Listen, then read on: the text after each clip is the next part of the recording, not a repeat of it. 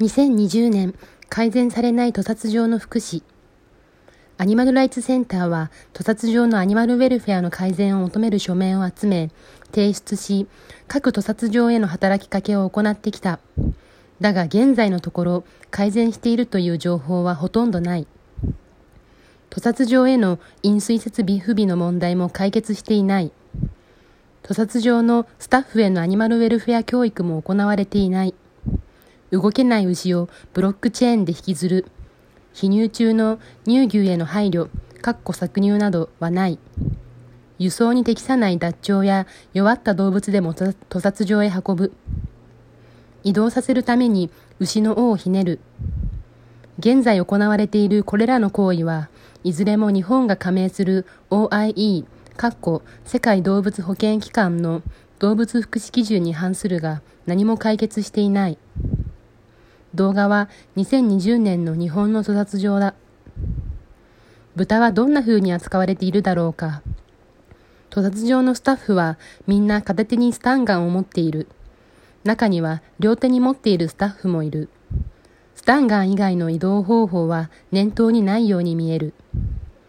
先が詰まって進むことができないのにスタンガンを何度も押し付けたり、敏感な目を圧迫して豚を移動させたりする運送業者もいる。これらのやり方がどれだけ豚を怯えさせているかわかるだろうか。豚はとても繊細な生き物だ。強度の蹴りや叩き、平手打ちや押しだけでなく、中程度の平手打ちや押しでも豚は人への高いレベルの恐怖を持つと考えられている。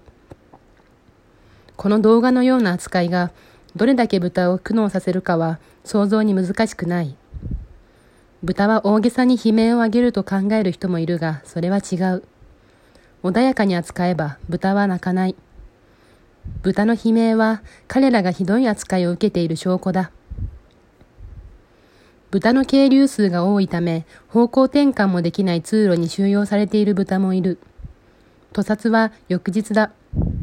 豚は殺されるまでの長時間、この展開もできず、横たわると体がいっぱいいっぱいになってしまう通路に閉じ込められることになる。次の動画は2020年1月から5月にかけての日本の屠殺場の牛たちの様子だ。動画に出てくる牛はすべて翌日屠殺される牛。飲水設備はなく、牛たちは屠殺されるまでの間、時に24時間近くかっこ輸送時間を含めばもっと長い。水が飲めない。さらに、係留する紐は異様に短く、行動を大幅に制限されている。短い紐での係留は、他の屠殺場でも行われている。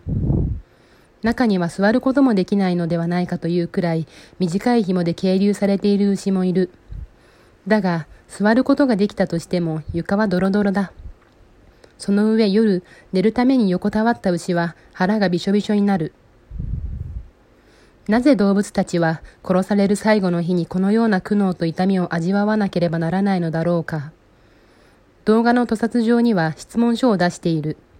改善を訴えていきたいが、これまで屠殺の問題に取り組んできて改善されたというケースはほぼない。さらに全国には屠殺場は187カ所、食鳥処理場、かっこ鶏の屠殺場は144カ所ある。屠殺場で水を飲ませないのが当たり前。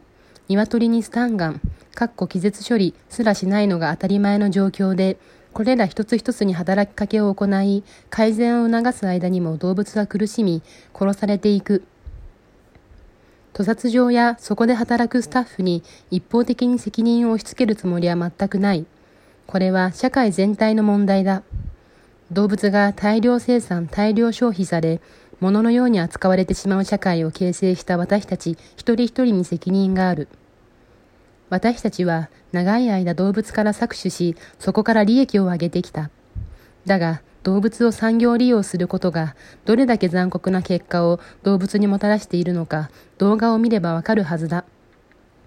動物を繁殖して殺して食べるという慣習が彼らをどれだけ苦悩させ痛めつけているのか今一度考えてみてほしい。